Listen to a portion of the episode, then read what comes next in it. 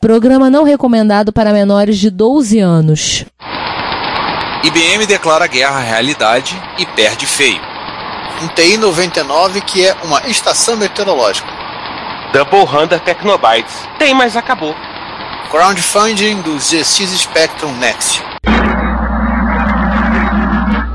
Aqui fala o seu repórter retro, testemunha ocular da velhice do seu PC, com as últimas notícias da agência Retrocomputaria.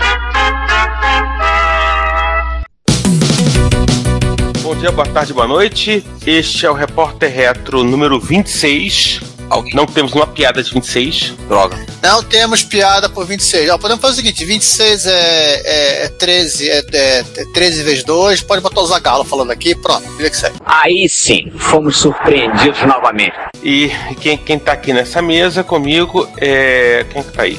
Eu, Ricardo Pinheiro. E eu, Giovanni Nunes. É a mesa de formato daquele Verge, né? É, é um Verge. Isso. E vamos começar com, como sempre começamos, 2017 das efemérides. E nós temos muitas, algumas efemérides bem interessantes esse, né, esse mês de abril, começando pela efeméride que talvez seja a efeméride que inicia os 40 anos da Santíssima Trindade, né? Achei que vocês iam falar do meu aniversário, mas tudo bem, deixa pra lá. Não, não, não, não. É Peraí, Santíssima Trindade seria essa daí. Nós seríamos a profana Trindade, né? Tem três, É. três É. patetas presentes aqui, né? Não, porque Exatamente. 30 de abril, porque 30 de abril você pode dizer que tem eu, o Juan, o Vitor Truco e se você também complementar que eu descobri recentemente o Pernalonga. O que que é, Gelinho? Chris Espinosa é Ele é quase um conhecido. funcionário, é funcionário, é quase um funcionário 4, 5, 6, ele é Ele é 8. Era o Ele é 8 oito? da Apple. Na verdade, assim, ele, é, quando ele foi contratado, ele não podia ser contratado, né? Porque ele era menor de idade. Ele, o troço começou com uma atividade que ele fazia depois da aula e acabou, e acabou ficando na Apple. Ele, ele- ele literalmente é o cara que tava, é o moleque que tava no terreno quando começaram a construir a É, fazer. não, e até hoje ele continua na Apple. Ele é o Detalhe- funcionário da Apple com mais tempo de casa. Detalhe que se você entrar no perfil dele no Twitter, lá, Cris Espinosa, tá lá, arroba CD Espinosa, aí o comentário embaixo, hashtag 8. Só isso. Ele. Se você pega o Fire the Valley, parece você descobre que ele fez um dos manuais do Apple II. No, no estilo assim, eu não tenho onde fazer, tipo no banco da praça, tá?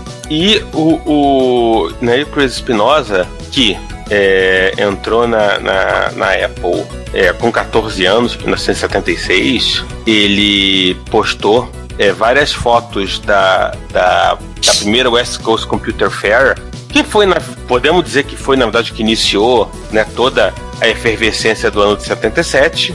E não satisfeito com isso, ele ainda postou o crachá que ele usou Olha, 5. O evento ocorreu, para quem não sabe, entre os dias 15 e 17 de abril de 1977. Que o evento que tinha lit- literalmente a fila dobrando o quarteirão. E gente pra caramba, hein? Você acha que só o Justin Bieber faz fila que dobra o quarteirão? Não, sabe de nada. Então, assim, eu acho que oficialmente a, a comemoração. Acho que já pode falar isso, já devia deviam ter adivinhado. Oficialmente, as, no- as nossas comemorações do ano de 77, das, das 40 anos da Santíssima Trindade, começam hoje, começam nesse, nesse, nessa efeméride, né? Sim. O entra da Santíssima Trindade. E sim, nós já podemos falar isso porque a gente já vai, né? É, A gente já vai armar uma picaretagem, a gente vai armar uma picaretagem a respeito disso. Fiquem, é, é, fiquem atentos. É, então a gente vai ter. Já, já posso falar isso, desculpa, parênteses, não tem problema. Já, já, já- Ah, não. Então, vamos fazer um. Já podemos anunciar. Vamos fazer um episódio de Apple II, o computador. Vamos fazer um episódio da RS80 modelo 1, o computador. E vamos fazer um episódio de Commodore PET. É o pet, é o pet, é o pet, é o pet, é o pet, é o pet, é o pet. Alguém mata o Giovanni. Toda vez que ele fala no pet, ele canta essa porcaria desse funk. Cara, o, cara, o Giovanni hoje né, comeu palhacitos o dia inteiro, só pode ser. Dormiu com o Bozo. As coisas todas. Enfim, bola pra frente. Agora só um parênteses, o crachá dele tava errado, escreveu Espinosa com Z, né? Aí ele foi lá e corrigiu com R e botou. Não é? Depois, Escrito não, datilografado errado. É bem lembrado, datilografado. Então depois dos 40 É, um pouquinho mais novo, 35 anos do ZX Spectrum, né?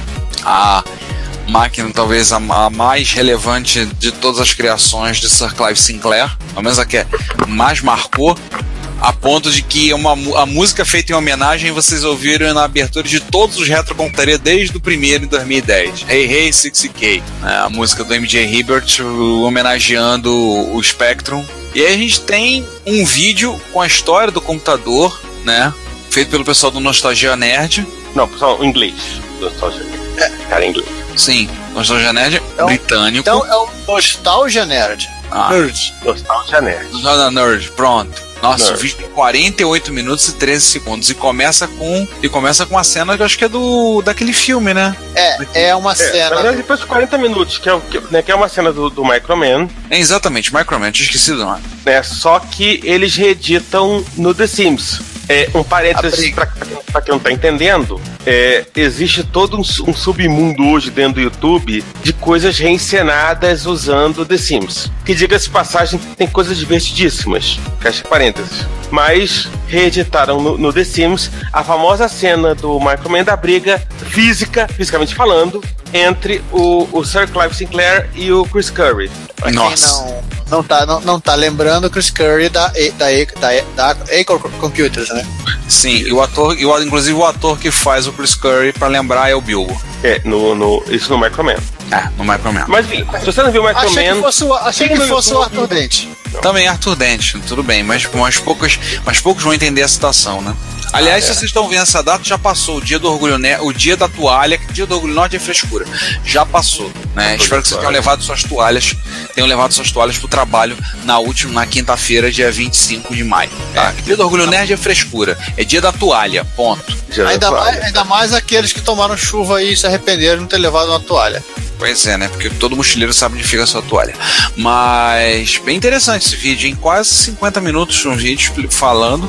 Falando em história, temos também um post gigante do. É gigante mesmo, né? Eu comecei a ler, eu parei, não acaba nunca. Do The Register, pra comemorar os 30 anos. Peraí, como é que vocês querem que, que eu titule isso? Os 30 anos que a IBM resolveu brigar com o mundo, é isso? Resolveu brigar com a É. realidade? É, foi a última tentativa. Ah, tá. É os 30 anos do PS2 e os 30 anos com isso e o- os 30 anos do OS2, né? O sistema operacional que viria embarcado a princípio no PS2. Diz passagem, o OS2 ele foi um pouco, ele foi mais bem sucedido do que o computador, o PS2, mas tá aí também nenhum mérito, né? Afinal das contas, o PS2 era uma era o, era o, era o alvo preferido pro pessoal falar mal, criticar. Uma coisa que é bom lembrar assim, o PS2, por mais que a gente adora meter o malho no PS2, algumas coisas que a gente veio ter hoje em dia nos computadores, depois vieram dele, né? As portas PS2, né, para teclado e mouse, A porta é, VGA. o padrão, o VGA, né, dele. É, e aí com isso, em decorrência, monitor VGA. O computador vir, o computador vir com o mouse. É mouse, drive 3,5, né? É, o Drive É uma 3,5, P6. pra- no- nos PCs, né? Porque todo mundo já usava já usava assim, 3,5 em outras plataformas, MSX e outros já usavam 3,5, mas o PC foi no PS2, né? Então, a gente, por mais que a gente adora, adora usar o PS2 pra malhar, né? Ah, teclado Model M também, tá? Mas eu sou suspeito. O, Ah, tá. Mas ele. Mas a gente adora falar mal. Tem coisas que a indústria deve ao PS2, né? Claro, o PS2 veio com, veio com o maldito do microchannel junto, né? Que a ideia até que era boa. O problema, o, o que estragou não era o, o, o o que estragou foi a IBM. Não, o microchannel era bom, o problema eram os advogados que vinham junto. Pois é, exatamente. Exatamente. Assim, ele fala. Não, é, eu acho assim, eu acho que tem uma outra questão. É, muito mais que isso, pô. É de ver, assim, eu acho que foi talvez o ponto máximo da arrogância da IBM, no sentido de que, é, num mundo em que ela já não tinha tanto controle sobre como as coisas funcionavam, sobre como, para onde a computação ia, e já era assim em 87, ela simplesmente resolveu que ah, eu vou fazer, eu vou refazer as coisas da minha maneira, vou abrir aspas, corrigir os erros, fecha aspas, do PC original, e as pessoas vão, as pessoas vão ter, vão ter que contar pra mim. Não aconteceu. É, se quiser pegar, uma, uma, uma, uma coisa muito parecida que aconteceu, que foi que a gente faz, cita né, nesse episódio, é o caso da Aston Tate, né? Sim. Ela resolveu que é, eu sou a dona do padrão XBase, eu, eu não gosto de você, vamos embora. E com isso ela fragilizou o próprio padrão. Se o XBase tivesse se desenvolvido como uma linguagem de estrito senso, ele estaria, talvez até sólido o suficiente para entrar, é, acabar encarando com um pouco com, sendo uma ameaça um pouco maior ao, ao SQL no mundo, no mundo de PC de, de, de escritório. Agora tem uma questão, toda a questão do OS2, né? O, é, os dois. Toda a questão do OS2 como sistema operacional, né? Lembrar que o OS2 foi, era um ilustre desconhecido do mundo até início dos anos do 90, quando ele, o pessoal começou, tendo máquinas com uma capacidade, começou a ter gente a usar ele como alternativa. É, na verdade, Ah, foi, é, foi quando a. Até quando, na verdade, a, a IBM é, né, né, descolou o S2 do, do, do PS2. A rigor não tem, não tem nada, teria nada no, no S2, e no S21 não tinha nada mesmo, que impedisse assim, de rodar em outro lugar. Mas tendo em vista que foi lançado no mesmo. Tem o contrato com a Microsoft. Não, tem, mas, por exemplo, é, é, é, tô falando o seguinte, por exemplo, é, não, não havia tecnicamente nada que impedisse. Mas a questão é a seguinte: a, a- a estratégia da IBM de lançar ao, ao mesmo tempo o PS2 e o S2, acho que amarrou o S2 ao PS2 de uma maneira que só foi, que demorou aí por uns bons cinco anos para conseguir descolar. Todos os cinco anos que a Microsoft precisava. Para poder botar o Windows 3.0 na rua. Sim, não, 3.1. É, o 3.0, mas depois somente o 3.1 e o 3.11, né? É, porque o- na, na verdade o que realmente representou a, a maturação do Windows foi o 3.1. O 3.0 ainda era muito ruim.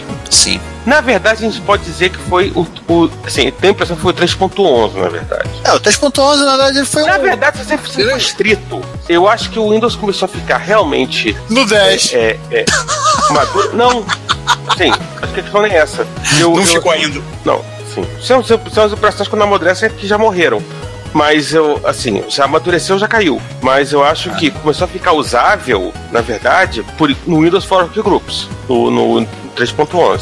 Já era uma coisa que tinha um mínimo né, de é, conhecimento do mundo em volta. Mas eu concordo com você, acho que, acho que o 3 o 3.1, na verdade, Microsoft de todos os problemas do 3.0 É, a para grande chegar onde ela verdade- queria chegar no 3 A grande verdade é que o 3.1, apesar desse, desse numerinho, né, 3.1, ele poderia até ser chamado de Windows 4, porque a quantidade de alterações que eles fizeram na, no, no- na- no ambiente, seja de- desde a, parte visual, a parte visual, infraestrutura, suporte a recursos, assim, não é o tipo de coisa que você poderia dizer que só pulou um décimo, né, de É, unidade. mas, lem- mas a Microsoft nunca foi bom a diversionamento, né? Ela É, sempre, sempre foi É, por atropelada. falar em, em, né, e aí Já que cita, citamos É, é. ela e ele, Já que né, estamos 3.1, é, assim, vamos, vamos deixar é, registrado que o Joe Evans resolveu comemorar os 30 anos do PS2, é, colocou um XTCF no, no Model 30 dele, uau,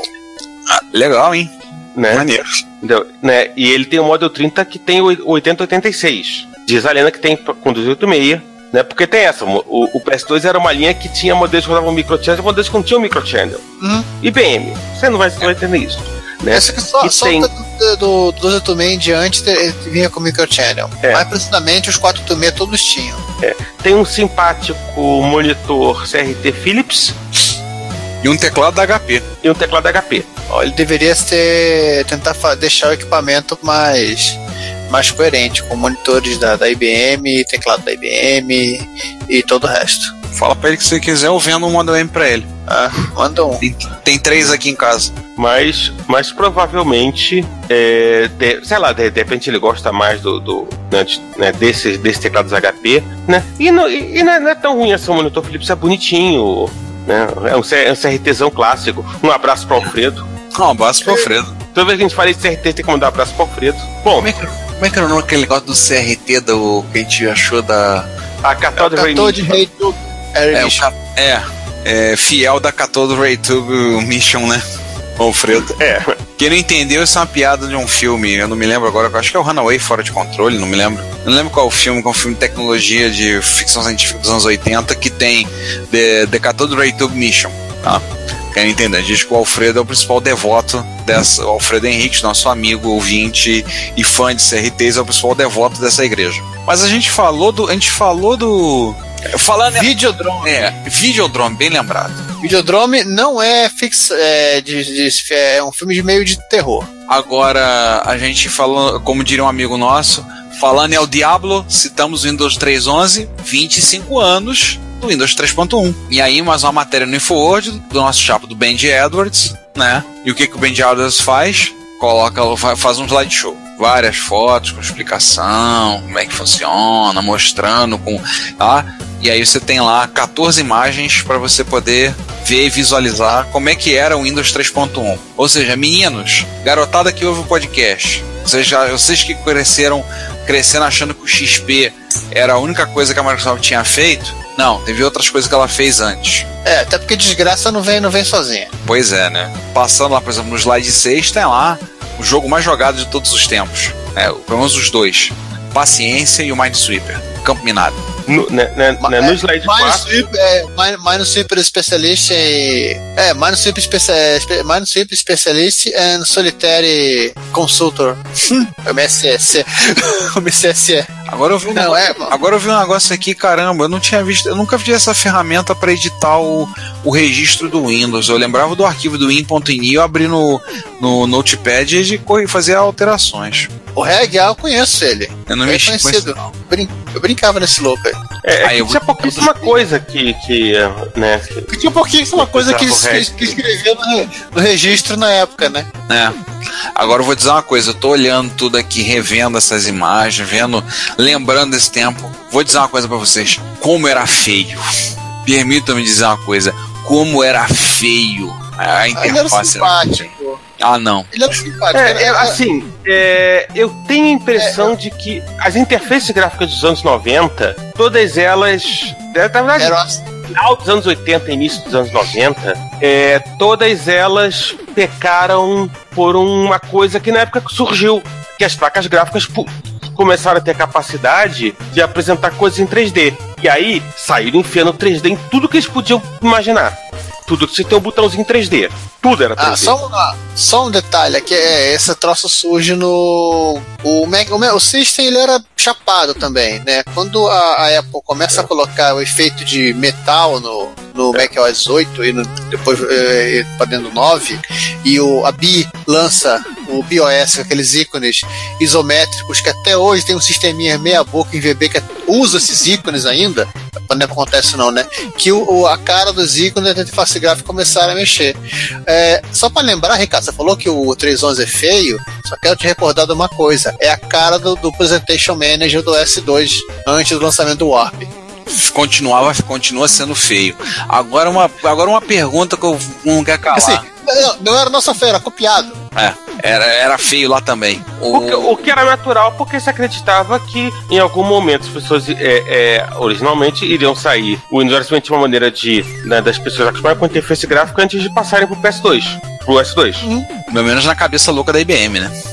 Agora uma, agora uma perguntinha cretina, eu tô olhando no primeiro slide ah, ferramentas que vinham com ele. Alguém conhece alguém que usava o, o arquivo de fichas, o card file? Eu usava. Tá, eu tô falando alguém normal.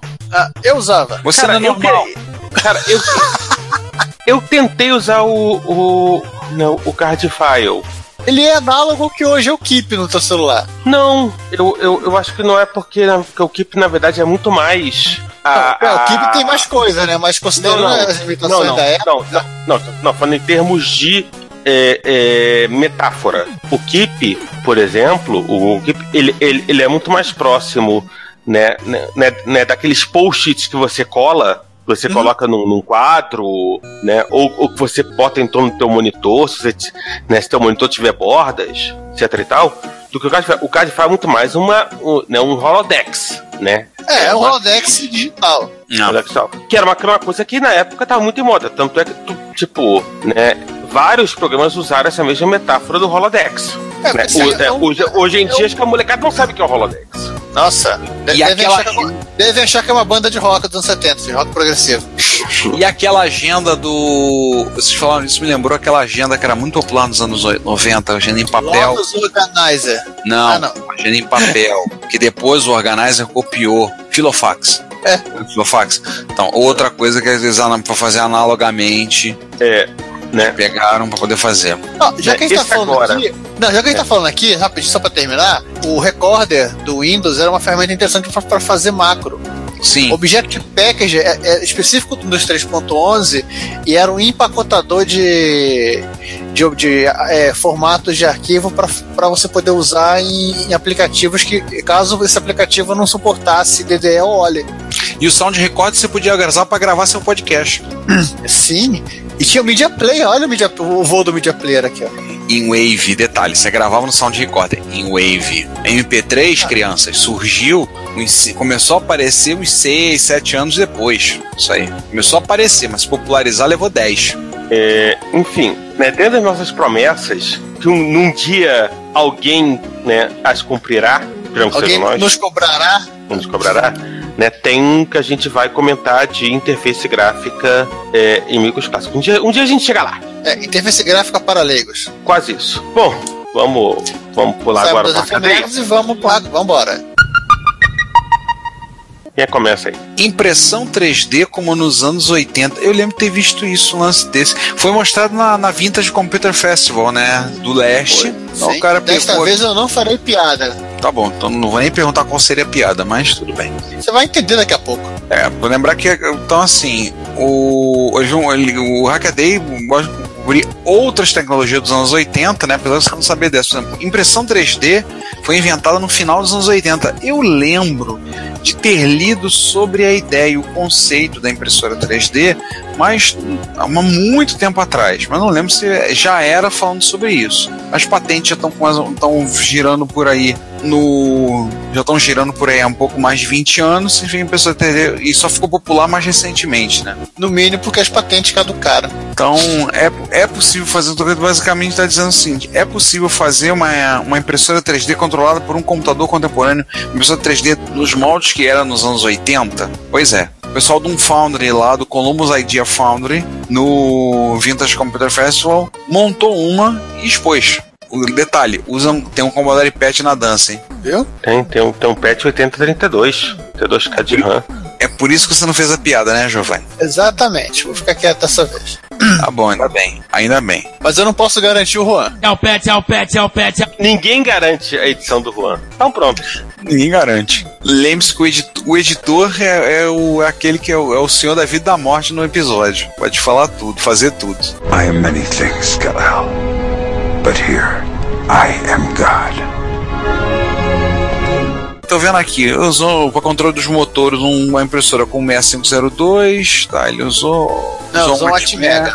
Usou um Atmega. Sim, tá no pad. Na verdade, quem usou Atmega né, é a impressora 3D, que é uma, que é uma MakerBook, uma MakerBot Cupcake, que é a primeira impressora é relativamente 3D relativamente barata inclusive, boa sorte de arrumar uma que funcione. Ela é barata, não quer dizer que ela funcione, que é isso? Não, assim, é, foi foi a primeira geração de impressoras 3D em torno de abaixo de 500 dólares. Você hum. conseguisse comprar. Agora o que ele está dizendo? Fala. Então, então você, então, sim, muita gente é, é, é, passou a poder comprar uma impressora 3D porque começou a ficar muito barato. Só que o que acontece, é, como era o primeiro modelo e tinha que manter o custo baixo, a MakerBot Industries tomou uma série de decisões que, enfim, de repente faziam sentido em 2009 mas que não ficou.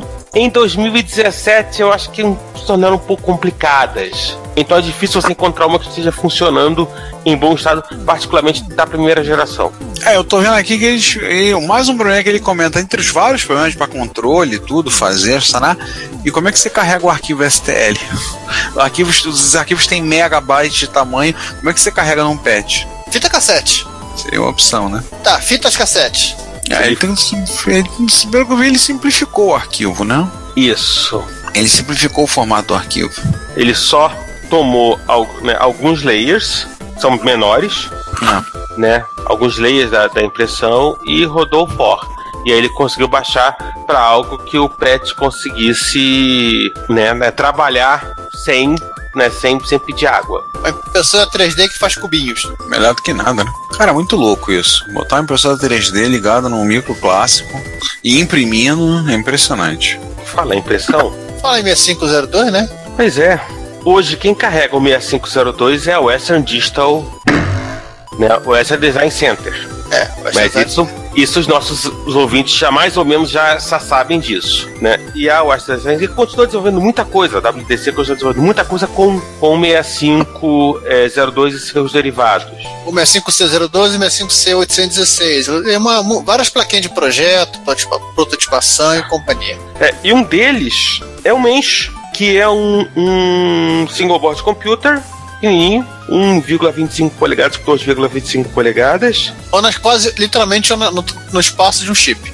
né? Que roda com um W65C 265S, que é o chip que vem logo depois que o Bill Mensch é, desenvolveu o MS o 65816.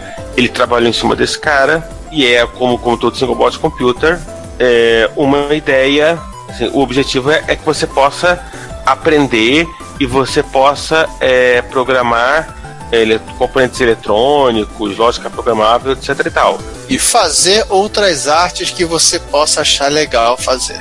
Você pode usar Python para falar com ela a placa, hein? Ah, ele usa o É. 65C256, é isso? C265. C265. Ah, é C265, eu que sou, sou dislexo. Desculpa. E a placa, e a placa é a, a W65 C265 SXB. 32K de SRAM, um chip separado, um socket de botar uma flash.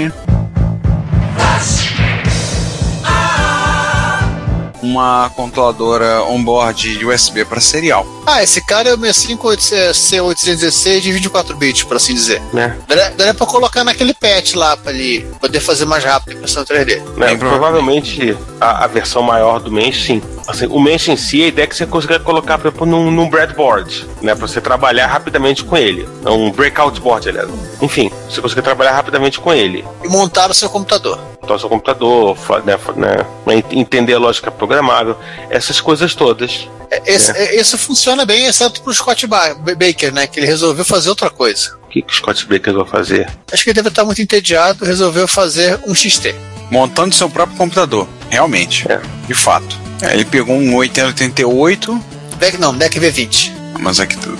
Mais pra baixo tá dizendo que ele, ele usou o V20. Ah, ele tá dizendo, é, o- tem um vídeo mostrando montando um computador compatível com o PCXT, um X8088. É, porque na verdade o X-8088 é um projeto do, do Sergei, Sergei Malinov. Ah, não é aquele de Saquarema não, né? Não, não. Não. Aquele de Saquarema, o último projeto dele foi comer a Jenny Job. Ah, tá. O que ele fez na verdade foi montar, né, montar o X-8088, Ah, e eu, fez um, e o trabalho de documentação de todo o trabalho que ele fez, de todo o backplay, né, de montar o, o- o- a placa de, né, desde o primeiro momento, montar a placa de CPU, popular a placa de CPU com os, com os caps, resistores, socket, essa coisa toda, né, e e finalmente rodaram o demo 88, 88 mi- milhas por hora, né? claro. e, né, e tem inclusive uma- umas dicas interessantes para quem quiser montar um 80, quem quiser montar um X88 também, provavelmente porque tá de saco cheio da vida e quer montar seu próprio, né, o seu próprio PC, né, né, como achar placa de vídeo, não, não, como como conseguir os componentes no- nos eBays da vida, etc e tal. É, na verdade esse Xi aqui, ele tem uma coisa, pelo, pelo, pelo que eu tô entendendo, é, ele, ele- a placa em si, ela é só um backplane, ela não tem o processador. Não, Ah, o processador fica numa placa auxiliar, que tem acesso ao barramento.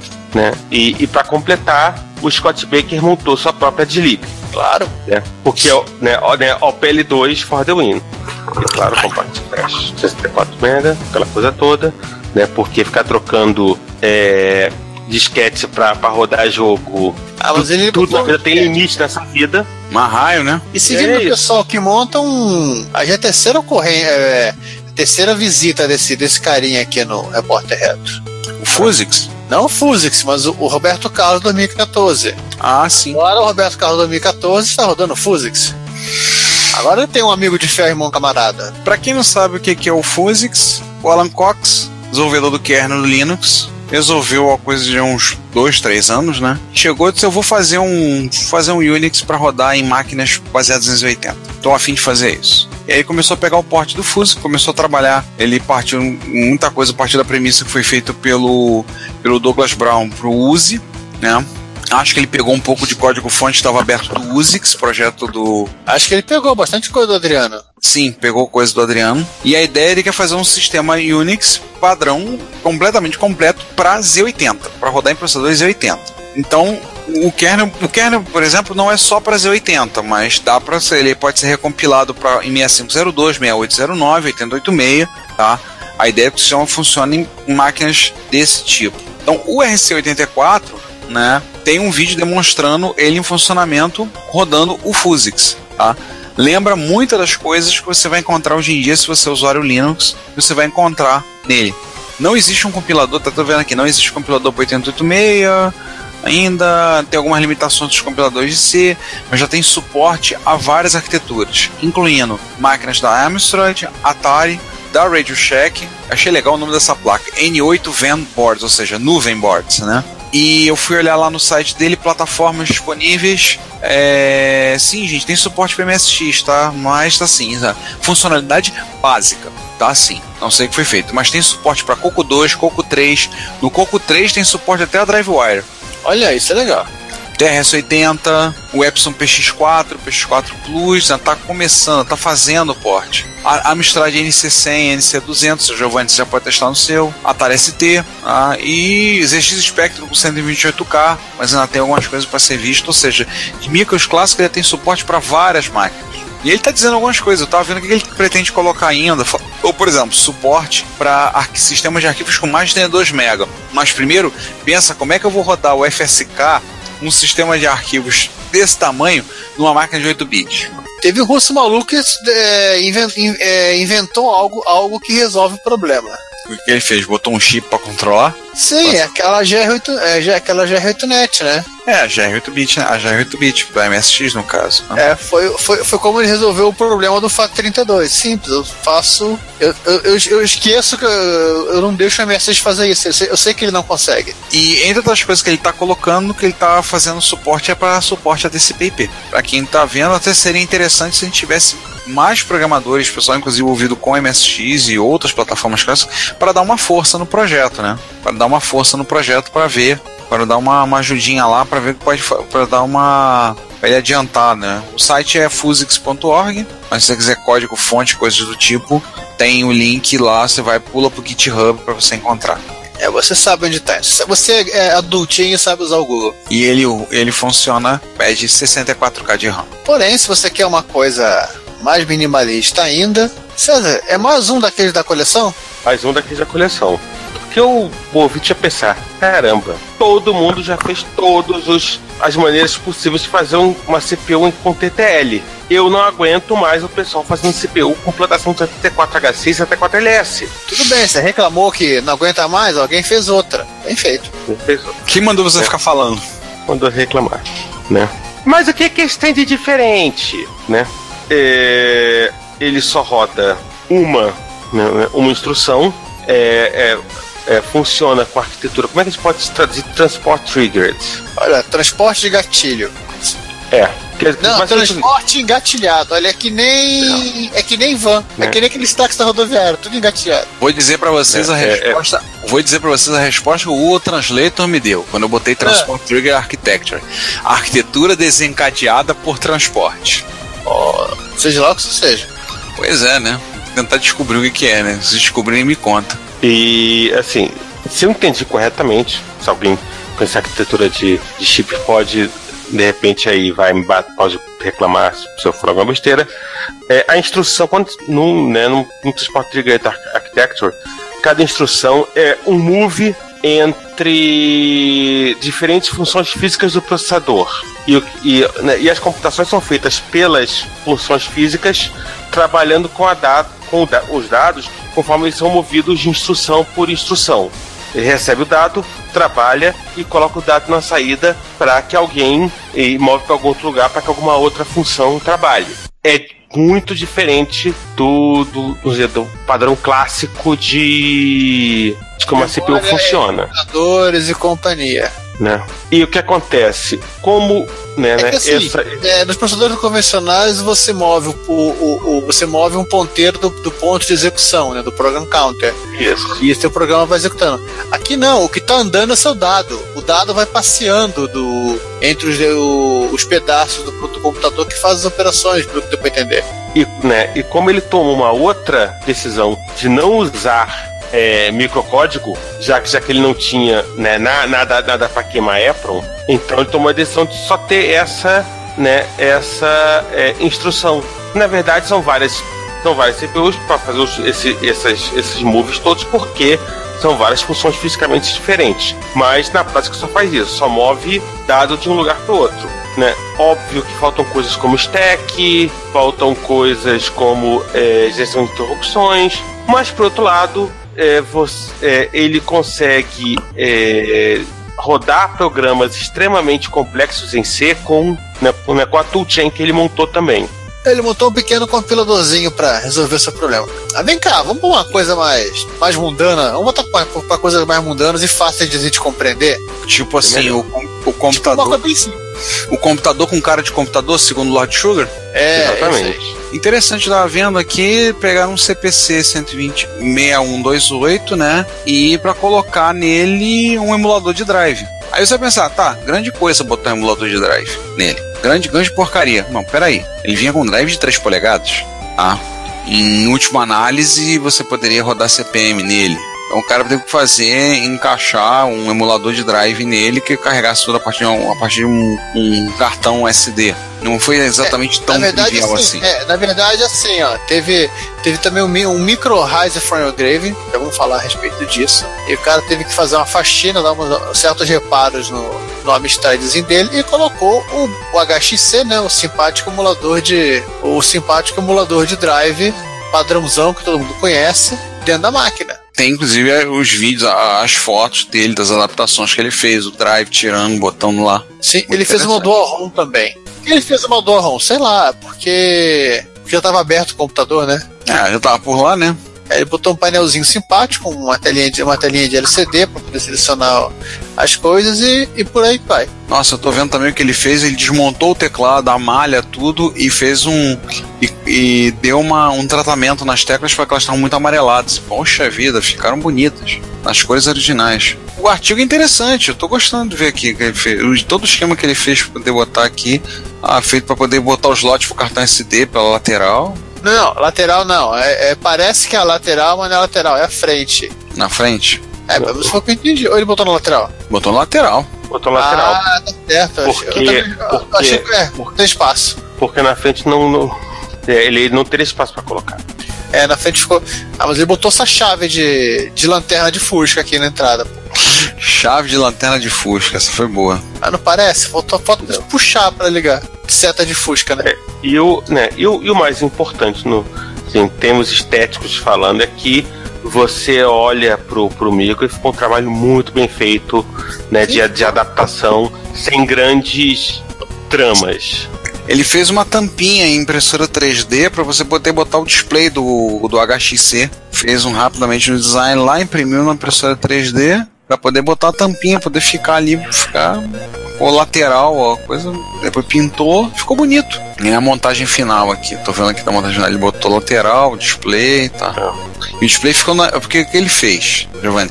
Ele botou o display na entrada onde fica o disquete, onde entrava o drive No, disquete. bura- no buraco do disquete. No exatamente, no buraco do disquete. E o cartão ficou lateral. E sim, e a chave, eh, eu concordo contigo, parece uma chave de seta de fusca. Essa seta de Fusca deve virar pra esquerda ele acende. Fica tec, tec, tec, tec. Por um momento pensei que ele fosse virar, bater ali e virar. Te contar. Pô, ficou maneiro, gostei. Gostei, ficou maneiro o que o cara fez. Curti. E aí depois a gente vai falar um pouco, vamos falar um pouco de som, né? É, de uma forma pouco usual. Pouco usual, ao mesmo tempo bastante comum. É, não é tão só assim, não. O, o pessoal que tem. Os nossos ouvintes que tem um pouco mais de experiência na área, de, na área já ouviram falar dos Covox. É, basicamente- Vai, é, vai lembrar do Covox. Mas o legal é o cara fez uma caixinha já pré-pronta pra você usar e convoxar por aí. É, pra quem não lembra, o Covox era uma.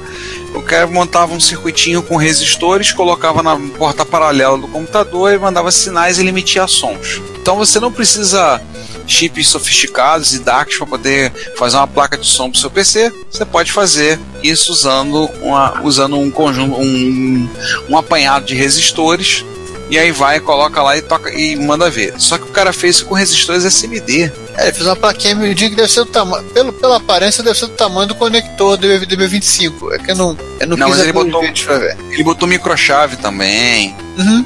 E aí ele botou É. lá. Feito na Bélgica. Feito na Bélgica. Bélgica, ele já. Bélgica. Custa 20, 20 euros. Ele vende na, na- ele vende na, na, na loja dele. É o mesmo cara que fez o, o Dream Blaster S1 e X1 que a gente andou falando nos Retro Hits atrás. Ah, o cara gosta de som, então. Né? Ó, e- exatamente, o troço é pouco maior, um- é, é um pouco maior que um conector DB25. É, tem Deep Switch para né, pra todos os gostos para você é, fazer, o que, fazer o que você precisa fazer de configurar o- a saída de, de né, a saída de som. Tá aí um troço que um dia talvez eu monte, um Covox, só de zoeira. E se você tiver curiosidade para saber para que, que serve um Covox, ele tem três vídeos na matéria com demos para PC e tocavam som usando a Covox. Na verdade, talvez alguns conheçam, principalmente alguns jogos da, da época, anos no- início dos anos 90, como Disney Sound Source. Ah, a Disney sempre picareteando as pessoas, hein? Porque a, porque a Disney é, é, vendeu o Disney Sound Source. Sim, é, é funcionalmente compatível, que é natural, não tem muito o que escapar. E não tem muito o que inve- inventar também, uma porta paralela e um resistores para transformar o som, aquele som num, PC, num PCM. Mas, mas por exemplo, tem jogos como, como Sin City, o Sin City original, o Lemmings, é, os jogos é, clássicos da, mais antigos da, da Sierra, tipo King's Quest, Space Quest, né, se você rodando, Uma série de som como Disney Sound Source, você consegue ouvir, ouvir em qualquer Covox. uma penca né? de. uma penca de, de demos. É, a- alguns é, jogos até até, que conseguem rodar se você tem. é, se, se você rodar uma, uma, um, emulador, um emulador de software chamado Virtual Sound Blast, tipo o Wolfenstein 3D. Ou então se você é, rodar com TED Emulator ou TED 3 Voice Sound, que é o caso do Sid Meier Civilization. Ah, e do Crank 3D também, né? Suporta de Sound Source. Então, Aliás, o, a, própria Sound Blaster, ela tinha, né, na, na, naquela época remota em que notebooks não vinham com placa de som, ela tinha um dispositivo que era um Covox, que era, era, uma, era uma Sound Blaster. Você espetava na porta paralela também. e tem, claro, muitos temas. E, e o DOSBox emula, então você pode. Ter uma é, ideia de como funciona. Uma ideia de como funciona. Mas César, coisa um vamos, pouquinho maior. vamos sair de som, vamos dar uma, vamos dar uma de hipster e vamos falar de front-end. Vamos falar de front-end. Né? Porque aqui a gente é full stack, fala de front-end né? e back-end. A gente é full stack retro. É o seguinte, né? Beleza. então, Obviamente, é, assim, imagina o, o amigo leitor que tem um, um PDP é, na mesa de trabalho, um PDP 11. É, não é uma coisa muito comum alguém ter um PDP-11 por perto. Mas o Jag tem um PDP-11 por perto. E ele resolveu montar um, um painel para o PDP-11, né? Com um, um com um BeagleBone para operar, né? né, né para operar o PDP-11 de uma maneira, né? Digamos assim, mais do que seria esperado em 2017. Gente, ele fez o PDP-11 do século XXI. Não, eu achei legal o início, a primeira frase do artigo. Levante a mão se você sente que a sua casa espiritual é na frente de um terminal com um logo da Digital nele. A primeira frase do artigo sensacional. E realmente ficou legal, assim, assim foi, foi um, um- eu, eu achei um, um trabalhinho muito bem feito, né? né? É outro também que já apareceu em outros tempos aqui, o Joerg, Jorg, né? Ele já é, apareceu no falou do Deckbox, que é também um BeagleBone é, dentro de um, de um terminal VTC em clássico. E, enfim, e What You Can Do If. E aí ele explica o que você consegue fazer com, com, com um, um LC Box, além, né, além da operação do PDP, né, para desenvolver, desenvolver pro, pro né, né, PDP, você pode desenvolver pro próprio BeagleBone, BeagleBone interessado. E se você quiser, você vai lá e roda um CMH e aí é uma coisa bizarra, porque você pode né, você ter um, um front-end pro PDP-11 que emula um PDP-11.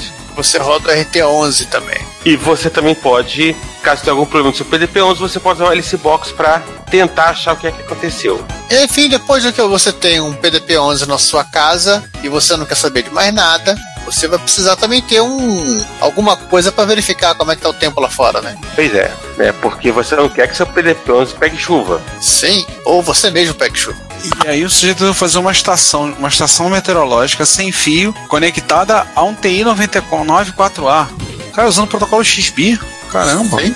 XP, né? Pra falar certo, XP. Não, e não é só isso. Ele usa o XB e um Arduino Uno e ele faz o, o TI-994A se comunicar com o, o Arduino via serial usando. O expansor né, de slots da MIRI. Não, quase isso. É, é, irmão. É o irmão expansor da MIRI, né? E o RXB, que é um Rich Extended Basic, né? Com isso, ele evita de programar no assembler do TMS 9990. 9900, aliás. Que é um universo à parte. É, tem um call aí, usa- tem uma, uma rotina de call, né? Tem um call pra, pra porta saída, entrada e saída. É, porque esse programa em Basic, né? Era né, tudo que em ele precisava. ficar, né? Justamente porque, né, assim, ter que se aventurar no Assembly do 9900, eu acho que é uma coisa que já não era uma boa ideia. Se você quiser ter uma ideia do que é o Assembly 9900, procure o nosso episódio sobre o 9900 que está em algum lugar do passado remoto já. Tem bastante informação, diga-se de passagem. Mas vamos encerrar o HD? Não, não, não. Tá, tá esperando o principal. Ele também comprou aquelas coisinhas de botar no teto que fica medindo a velocidade do vento. Tem biruta Ah, e escambau. Caprichado, hein? É, não é. Não é uma estação de me- me- meteorológica é creme de avelã com cacau, não. Depois de tudo isso, ele fica com pena de botar os equipamentos do lado de fora e só fa fazer a medição da pressão atmosférica do vento dentro de casa. Então vamos, vamos levantar, vamos levantar um morto? Vambora. Vamos, né? Rise from your grave. Já que a gente já sabe como que tá o tempo lá fora, O, e pelo menos vamos ver, vamos ver como é que tá o clima lá fora, né? Se levanta um morto, ele não vai morrer de uma gripe. Chove lá fora e aqui faz tanto frio. Então no Rise from Your Grave, hoje a sessão magrinha, só tem duas, ah, mas também, dois reparos do Chad, né? mas Mas- também, dois pontos. É, um dos reparos que ele fez, que é no Amiga 500 Plus, que já viu dias melhores, nas palavras dele. Na verdade, os dois. Eu, tô- eu só por enquanto só vi o Amiga Plus. Meu Deus, Ah. ele trocou todos os customs, Vai no outro. alguns parafusos, o drive, a membrana controladora do teclado, conectores e molas do teclado e a carcaça externa. Pô, peraí, sobrou o que disso aí? O que, que tinha na máquina? Vem cá, o que aconteceu com esse computador? Onde é que eles estavam? Cara, o cara devia estar devia tá enterrado, não é possível. É, devia, deve ter enterrado junto com o spoiler da Segunda Guerra Mundial, né? Pois é, cara, porque assim, esse esse Amiga 500 Plus dá, dá pena. O que ele trocou e pra gente refez a Não. máquina do zero. O Commodore 64C tá, Tá pior. tá pior. Ó, essa chapa de Até porque metal. realmente no Commodore 64C ele recuperou peça. É, ele, ele fez. Ele, né, né, né, E ele fez desmanche. Ele fez desmanche. Cara, eu tô vendo agora, falou disso, o micro, o micro tinha ferrugem na placa. Não, todo a cha- enferrujado. A, cha- Não, a chapa de metal aqui do, do, do- desse- desse Commodore 500, desse Amiga 500 Plus, eu já vi Fuscas menos enferrujados. Já vi che Chevette 77 menos enferrujado. Meu Deus, cara, eu tô olhando aqui. A carcaça tá quebrada e o- a placa do, do- do teclado completamente enferrujada. O resto você pode ver nas fotos. Eu recuperei o que sobrou, muito pouco. A foto. Não, nem os parafusos serv- serviam pra alguma coisa. Meu Deus do céu. Tá dando tá de dar medo. Não, e a- são 15 fotos. Tá, a, a blindagem tá zoada, não é demais. Eu já tive, eu já tive micro, eu tive que passar antiferrugem na blindagem. Tive que fazer. Nossa, a ferrugem assim. Esse micro acho que ele foi colocado. eh, Bem, o Chad é italiano, né? Ele deve ter, pes- ele deve ter pescado essa máquina no Mediterrâneo. Não, não, isso aqui tava na Fontana de Treve. Alguém jogou e fez um desejo. E ficou lá. E o desejo não foi atendido, né? Não, Deve ser uma coisa, talvez o Jack Tramiel tenha jogado. Uau, o módulo de RF, cheio de ferrugem. Tá, eu já peguei ferrugem assim, o problema é que não é só ferrugem na tampa, é ferrugem na placa. é ferrugem em tudo. A ferrugem está no meio de nós. A ferrugem chegou na placa, assim, porque eu, vocês sabem, eu fiz uma um trato num, num JVC, um MSX2 aqui, que, assim, eu peguei ferrugem em tudo que é canto, mas a placa tava tranquila. Até o plástico tava enferrujado. Tinha mancha de ferrugem na, na, na película que protegia a malha. A, protegia a blindagem, desculpa. Protegia a blindagem, nossa. Mas a placa tava muito suja, mas não tava. Não tinha ferrugem na placa, não. O micro, tanto que o micro funcionava. Meu Deus, a quantidade de mola que ele trocou da, do teclado. Molas essas já tão enferrujadas que nem pulava, né? Não, a, a maior parte estão enferrujadas, estão completamente enferrujadas. De novo, você já viu o Commodore 64C? É o que eu tô vendo ele. É. Cara, o, o Amiga 500 tá uma beleza. Perto dele, realmente, concordo contigo. Perto dele, o Amiga 500 tá uma beleza. Cara, assustador. Não adianta. Às, né, às vezes, de, de, tem umas micros, talvez a melhor coisa seja realmente desmanche. Até porque não há como recuperar. E aí, por isso, só teve duas postagens, porque imagina o trabalho que ele teve pra tirar isso. Nossa, nossa. Mas também, né? Ver, ver, ver o que é que tava ok e o que é que não tava ok. Acho que não sobrou. O que que tava ok? Nada. A sombra. Vamos então tocar o barco? Vamos pros Mano Parça? Vamos. Brasil! Partiu. Depois desse, desse, dessa parte traumática de ferrugem. É, vamos, vamos fortalecer os fornecedores, os amigos, os colaboradores. E aí, a primeira delas é do, do Emerson, né? O Enzo. É assim que se fala o apelido dele? Eu acho que é. Que, só que infelizmente tá no Facebook, como eu não tenho Facebook, não vou poder olhar. Vocês vão comentar. Ele converteu um jogo Teco Penguin. Eu não conheço esse jogo. É uma revista japonesa, se não falha a memória. Pra MC1000. Claro, sempre. Você pode ver isso Acho aqui, ó. Ele fez um conversor do, do Play para o Command Sound do MC1000 e também tá no British Hub código. Ah, então ele portou o dito ele, ele fez o port do jogo para ele fez um port para o MC1000. Maneiro. Sim, ele pegou da Mycon Basic Magazine de, de, de abril de 88. Devia ser, eu não lembro agora de, de qual de que máquina era. Agora eu vou ficar na, na dúvida. Se é PC 98 ou desses vai falando, vamos falando aí enquanto eu fico tentando ler o info TXT aqui. Tá, então vamos, vamos passar para outra notícia? Ah, é legal, ele não falou, ele não falou o, o computador que foi portado. Ele falar no vídeo. O, a outra é o lançamento da Tecnobyte, que é a Double RAM. A Double RAM, a ideia é o seguinte, até eu contar um pouco de inside information que eu soube. É, a ideia da Tecnobytes era fazer uma plaquinha com expansão de memória, uma Maper de 4 MB para usar no MSX. E aí quando eles lançaram, a princípio anunciaram, né, e eles fazem uma longa pesquisa no mercado para ver se tem, para não, não, não, não, haver sobreposição, né? Tipo, alguém já é, tá eles, vendendo. Eles, eles perguntam pro Ricardo. Não, não, eles fazem da pesquisa, às vezes perguntam para mim, às vezes perguntam. E aí, não perguntaram dessa vez. Aí eles lançaram, o pessoal no MSX.org comentou: É, mas já tem uma expansão de 4 MB do pessoal do 8-Bit Forever. Aí eles olharam lá, viram: Ih, tem mesmo. E agora? Bem, vamos fazer, vamos fazer, façamos uma expansão de 3 MB e 75, sem problema. Aí eles pensaram, vamos fazer, pensaram, conversaram, vamos fazer uma coisa diferente. E aí eles pegaram, adaptaram na expansão e transformaram no que é a Double RAM. Ela tem um baita de um botãozão em cima, liga desliga, que ora ela é uma Maper de 4 MB. Do estilo da, da chave da seta do. Da chave da seta do, do, do, do Amstrad CPC, que é igual do Fusca. É, quase. É quase. Pelo menos o protótipo que eu vi era um botãozão grande. Eu até brinquei com ele, já bota aquela, aquela capa vermelha pra parecer um botão de pânico. Aí fica bem Pisca legal. alerta de Fusca. Boa. E aí a Double RAM, qual é a ideia? Ela funciona com um Maper de 4 MB, você foi lá, pressionou, ligou, ela é, funciona como uma Mega RAM de 2 MB. Então acaba sendo interessante porque você tem, tem softwares que fazem uso da Maper de 4 MB, mas você pode usá-la também como Mega RAM, uma Mega RAM de 2 MB. E tem alguns, alguns portes feitos recentes, como por exemplo o Pointless Fighting e o a adaptação que fizeram do Aleste 2 para virar fazer um jogo para ele ser .rom, é, que só vão funcionar usando Mega RAM de 2 MB. Então, se você pegar colocou lá, ligou, pressionou, entrou com o Maper de 4. Pressionou de novo o botão, ela vira uma Mega RAM de 2 MB. Tava saindo ao custo de 80 dólares, mais frete, o que algumas pessoas não compreenderam, porque, se, pelos que me contaram, é uma coisa razoavelmente comum. Alguém vai lá e paga só a placa, e não paga o frete. Ele Sim, pega depois. Sim, europeus. Europeus, inclusive. Aí em casa. Eles passam nas férias, eles passam no Rio de Janeiro e pegam, não tem problema. Ah, sim, eles pegam um voo e vêm aqui buscar, né? É. Ah, Ricardo, só um detalhe, só pra complementar, eu entrei, eu fui na revista aqui, negócio do Angel, é um jogo de FM7 barra 77. Interessante. Falar pro João que ele tem um FM7, um FM77 AV pra rodar nele. É, ele pode desconverter o jogo. Então, assim, a Double Run, eles fizeram uma, uma, uma limitada, uma, uma série limitada e parece que por enquanto já acabou. Mas eles pretendem fazer mais no futuro. É, pretendem liberar mais algumas aí, no, aí daí pra frente. Então, se alguém tiver interesse, fica de olho, levanta as antenas, fica atento, porque eles devem voltar a produzi-lo em breve.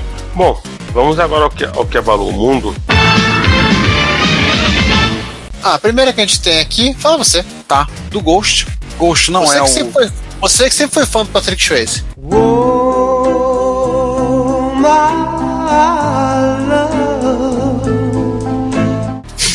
É, o Ghost não é o filme, é um jogo no estilo Metroidvania. Esse termo Metroidvania eu sempre tenho vontade de rir quando eu falo. Acho tão estranho, mas tudo bem.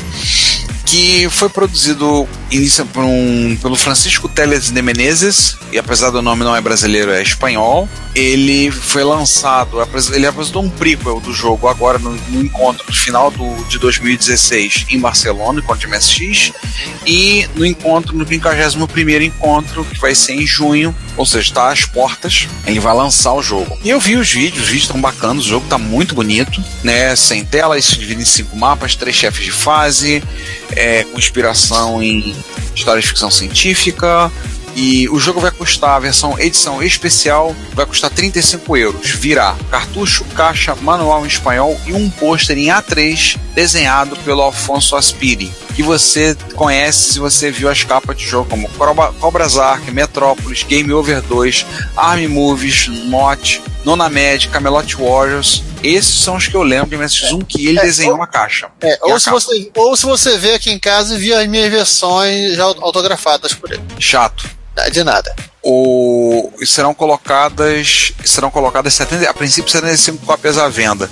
E é claro, no dia seguinte você vai no eBay espanhol, vai encontrar nego pedindo, dizendo único no eBay, único, único no eBay, único no eBay, Não, não, 350 não, euros. É, não é o eBay que eles usam, usam um outro site lá. Não, eles usam eBay. Na Espanha é eBay. É eBay espanhol. Eles, eles, eles têm bem na Espanha. Não, achei que eles tinham um outro site pra isso. Mas tudo bem, vai ficar no eBay.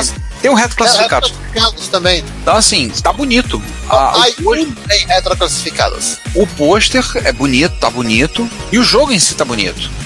Assim, se eles fizessem um. Inclusive um comentário do Sérgio Vladivostok falou que a questão de 35 euros é penoso para pagar. Né, eu concordo com ele, eu concordei, se podia ter um download digital. Como por exemplo o pessoal do. Como agora o Kai, Kai Magazine tá fazendo, que os, os jogos dele ele tem dado a opção de fazer o download digital. É, por um mas de menor. repente. É, porque assim, vai lembrar que desses 35 euros, 5 euros são para ajudar a custear o evento. É, vão ser doados. Talvez depois do evento o jogo fique mais barato, tipo, caia para 30 ou até para 25 euros, porque também não vai ter o, o, o pôster, né? É. Não, assim, se eles cobrassem tipo 15 euros download digital, sendo 5 para custear o evento, eu acho que seria num preço válido. Visto que o jogo tá bonito, tá bem feito, entendeu? Seria válido, acho que seria válido de qualquer forma. É, o Kai tá, tá fazendo isso agora, então até uma lojinha, inclusive, vendendo os jogos dele em versão para download também. Kai, a Kai App Store. É, a Kai App Store. Pra alegria do Giovanni tem o Lilo lá, tá? Ah, não, não é meu jogo predileto. Você está assim, se enganando de pessoas que já participaram do podcast. Falando, e falando, já que a gente falou Do no Kai. Falando do, Kai, Kai. né? Podemos agora dar um. Podemos agora dar assim um. um dar uma de, de Faustão e falar um abraço pra, pra senhora, sua esposa, grande Cláudia, Road Fighter da, da Serra, não? não. Guerrilheiro das estradas, né? Guerrilheiro das Estradas. O... A gente falou do Kai e a alusão ao Road Fighter é porque o Kai lançou mais um jogo agora. E ele lançou um jogo de corrida, que é o Highway Fighter. Né? Um jogo para MSX2, 2 Plus e Turbo R. Então, a ideia de que o jogo é um jogo de corrida, ele não é tanto de corrida, mas mais foca um pouco mais em simulação. Ele. O jogo se adapta. Ele quer, ele quer vender para as autoescolas espanholas para poderem fazer o. o para poder fazer a, o, o, o cursinho lá.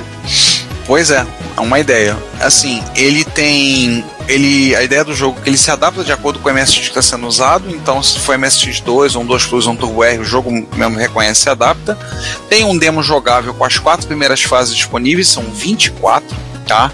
E a versão, de, a versão download digital tá 9 euros, o cartucho na pré-venda vai para 39. Na verdade, na verdade, o jogo hoje tá 12 euros e o cartucho é Isso. 42 euros. Porque teve inflação? Não, não, porque saiu da, da- saiu da pré-venda. Ah, tá. Mas assim, o jogo tá bonito, tá bacana. Assim, eu- como eu até botei na matéria, gente, o Kai é uma máquina de fazer jogo. O cara tá lançando um jogo tipo dois, três por ano. E assim, eu tô, esse eu tô querendo comprar. Esse eu tô querendo comprar. Eu tô querendo comprar alguns dele, mesmo de download mesmo, porque eu não vou ficar morrendo uma grana. Versão digital, isso é muito legal ter uma versão em cartucho, mas pô, 40 euros no cartucho não dá não. Desculpa, tô fora. Então você tá pagando também pelo cartucho, né? Sim, sim. E você não vai pagar isso mais frete. Então. Mais frete. É, como falou outro dia o, o Pablires no grupo. O Pablires, um amigo do Giovanni, no grupo de WhatsApp de MSX, tá caro até pros espanhóis. Não tá caro só pra gente, não. Tá caro, inclusive, pra eles. Assim. 40 euros é um, é um, bom, tro- é um bom trocado. Não, é um bom trocado. Assim, é óbvio que, por exemplo, é, se você for olhar a, a, né, a Kai Magazine Collection 2, que tá 58 euros, mas vem com Life on Mars, vem com Rune Monster, vem com Sector 88 e vem com Mega Demo, já começa a ficar mais palatável. Mas mesmo os padrões é, é, espanhóis, 40 euros é uma grana considerável. Considerando que na Espanha vai pagar em torno de 20 euros por uma refeição razoável, que seria assim considerar 50 contos uma, uma refeição razoável por aqui pra gente, né? Seria algo em torno de cento e poucos reais para um jogo de MSX. Como é, como é que o, o, o, o, pessoal que é casado ju- ju- justifica gastar 100 conto num joguinho com a patroa? Rapaz, o pessoal que é casado justifica mais dinheiro com outras coisas. Mas esse não é um podcast sobre como as pessoas gastam dinheiro. Nem sobre a vida de casado. tá? Mas é um podcast de computação. E o nosso terceiro lugar. E falando em gastar dinheiro, O, o crowdfunding, né? Ou o financiamento coletivo, ou como eu gosto de falar, a vaquinha do Spectrum Next, né? Do ZX Spectrum Next. eles al- alcançaram a meta em um dia e meio, né, César? Acho que foi um dia e meio ou dois. Um dia me deu por aí, deu acho que 34 horas de e-mail. Só uma coisa, se você tá na dúvida que é o, Z Spec- o ZX Spectrum Nest, cara, vai lá no post, clica lá no link pra ver e vai ler. Vai Tá no retrocomputaria.com.br, vai lá, no- tem um cantinho, tem uma, uma lupinha, você escreve GC Spectrum Next, Next, vai vir um monte de link, um monte de post, dá uma lida lá e se inteira. Né? Né, Quando a gente tava. é, gravou esse vídeo, já tava em 465 mil libras, então Ah, é, o troço não acabou ainda. ainda não acabou. Ele vai acabar em 22 de maio. Olha. Vai, vai, vai acabar. Assim, quando vocês estiverem ouvindo, Então, peraí, nas palavras da minha vizinha, literalmente o que é imortal não acaba, no- só acaba no final. é. É, as palavras da sua vizinha. Né? É, no momento, 460.614 libras, com 1.983 pessoas apoiando. É, foram 13 dias. Provavelmente Quando vocês estiverem ouvindo isso, provavelmente aí pelo dia, né, no, no, no- final, já deve ter acabado. Né, já, já deve ter acabado o. Provavelmente já, né, né, já, deve, já deve ter chegado, se César, não César, ao Mega Secret, César. pelo menos o Secret. Hein, César? Seguinte, vocês estão isso quarta-feira, acabou no domingo, tá? Pronto. Ah, é, verdade. É, que- é, é que tô, tô sem um calendário aqui pra, ver quando é que vai entrar. Ai, meu Deus do céu. A, pe- a pessoa grava sem calendário. É, não, ah, beleza. Provavelmente, quando, quando você estiver ouvindo isso, já deve ter chegado no stretch do manual impresso, né? Que é de 550 mil libras, né? Isso significa que, que, já, que já o FPGA já foi trocado por um SLX 16, né, já que tem 60% mais espaço que o SLX 9. O Next já, já deve ter ganho sockets para memória E- e, sockets para Wi-Fi. Significa menos chance do dono do, do, do Spectrum Next é, né, brigar com ferro de solda. E fritar essa Spectrum Next fazendo alguma coisa errada. E ainda tem o Rex Next, né? Isso. Que é um, é um, é um, é um- na verdade não, é, na verdade não é um remake, mas basicamente uma continuação do jogo original do Jazz Austin, né? Do Rex, usando a capacidade do Next, né? E quem pa- passa nessa meta vai ter a opção de baixar esse jogo. Se você tiver interesse, 175 libras. Ele tá custando, se você já colaborou, se você perdeu, já vai sabendo, custou 175 libras ele com o gabinete. Tá, se for só a placa, eu acho que era 100 libras. Tava em 100 libras, se não me engano. No, 99 libras. 99. É, porque a placa também serve dentro de um Spectrum original. Ou no, no TK90X. Sim. Não? É. É, mas, mas a principal ideia é no Spectrum original porque é o padrão. né, Uhum. O pessoal deve ter. né, com, com 215 libras né, o Nexus Plus, que é com um real time, um RTC e um módulo Wi-Fi. Com 230 libras, né, o amigo que pagou comprou uma versão acelerada com um, um P0.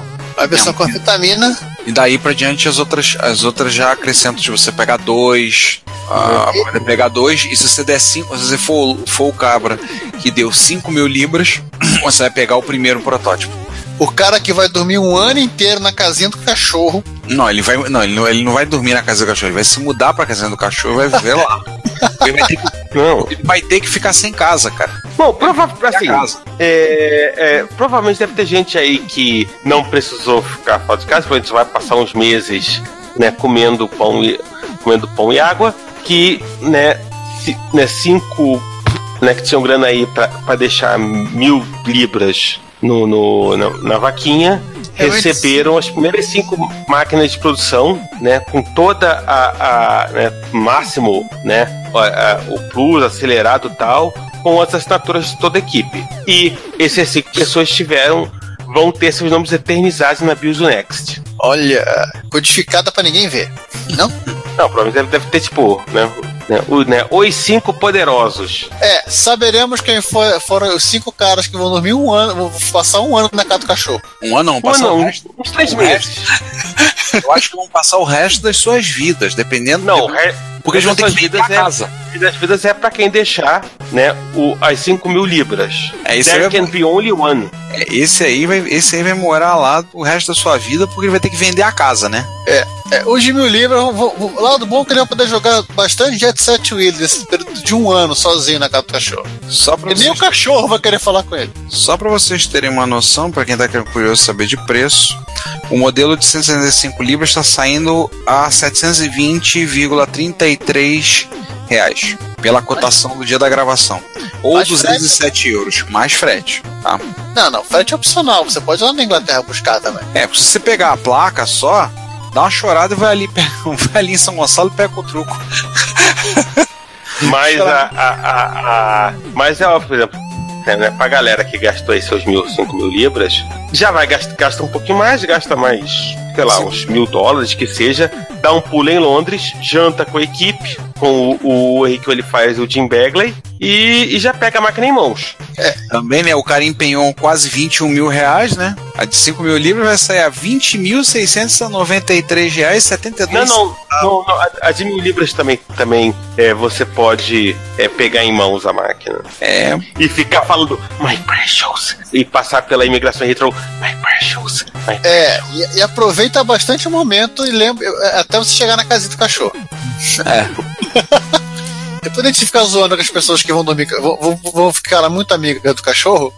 Vamos pro próximo post aí. As empresas de informática não acabam se metamorfoseiam, né? E aí foi uma história que a gente botou, do que a gente achou no sujeito no grupo de Apple II do Facebook, recebeu um prêmio no local de trabalho Ele deu um dele. prêmio da empresa, ele olhou, ele olhou a caixa. eu, já- eu- eu lembro disso aqui da minha infância. Ele entrou no site, foi funcionando, funcionando. Sim, é a mesma empresa. A empresa produzia software para Apple II, Amiga, Apple II GS, para Atari XL, XL, Commodore 64, para PC-DOS, para Macintosh, Atari ST, eles fizeram um monte de coisa. Eu tô na patota. A cambada toda. Assim, a empresa mudou, se tornou uma empresa de brinde. É, ela já fazia algumas coisas do, do estilo programas para emitir certificado, programas para fazer os brindes. No final das contas, que ela acabou virando a própria, a própria aquilo que ajudar as pessoas a fazerem. Ela passou a fazer, fazer os brindes. É, porque ela fazia das- é, as aplicações dela para, para tipo, deixa eu, deixa eu remexer no passado, coisas que você não deve lembrar há muito tempo. Print Shop, Print Master, essa coisa assim. É, ela vendia os insumos também, né? Papel, papel mais, mais de gramatura mais alta, com cor especial para fazer esse tipo de coisa e ela vendia o software e os insumos. Sim. Acho que quando ela, desistiu, é, quando ela desistiu do software, ficaram só os insumos. E já que ela tinha que pagar as contas, vamos vender insumo, vamos vender brinde. E aí, daí, para começar a vender, começar a fazer serviços como fazer prêmios pro, pro empregado do ano, é um pulo. Simpático troféu de, da, da estrelinha, da estrelinha ascensão. E aí, a matéria mais lida nesse período todo, a notícia que mais abalou o mundo pelo menos no Reto Computaria, foi faça você mesmo seu cartucho multifuncional para MSX. Mais um projeto. Pausa aí, 51 compartilhamentos no Facebook. E um pouco mais de 200 visualizações. Mais um projeto maluco do Alexei, né? O projeto Alexei. maluco do Alex é quase redundância. Ele basicamente ele projetou um cartucho que é o Carnivore 2. o cartucho para botar no MSX ele vem com 8 MB de flash ROM, 1 MB de RAM, Maper, uma interface IDE para ligar um cartão CF, suporte FM e SCC. Então dá, o legal é o seguinte, dá para fazer tudo funcionar ao mesmo tempo no meu cartucho. Primeiro vamos à parte boa. A boa é que a placa está custando apenas 12 euros. Frete 12 para frete para Europa incluso com rastreamento. Oba, você vai olhar assim, caraca, 12 euros só, show de bola. É, Rastreado pela máfia russa, né? claro. É um cara de terno preto que te entrega a placa.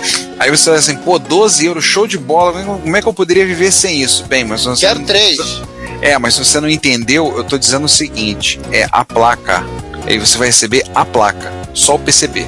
Todo o resto, lista de componentes, firmware, ROM, FPGA, vai lá no GitHub. É dele. problema seu. Exatamente, vai no GitHub, pega a lista, vai lá e você compra e você solda.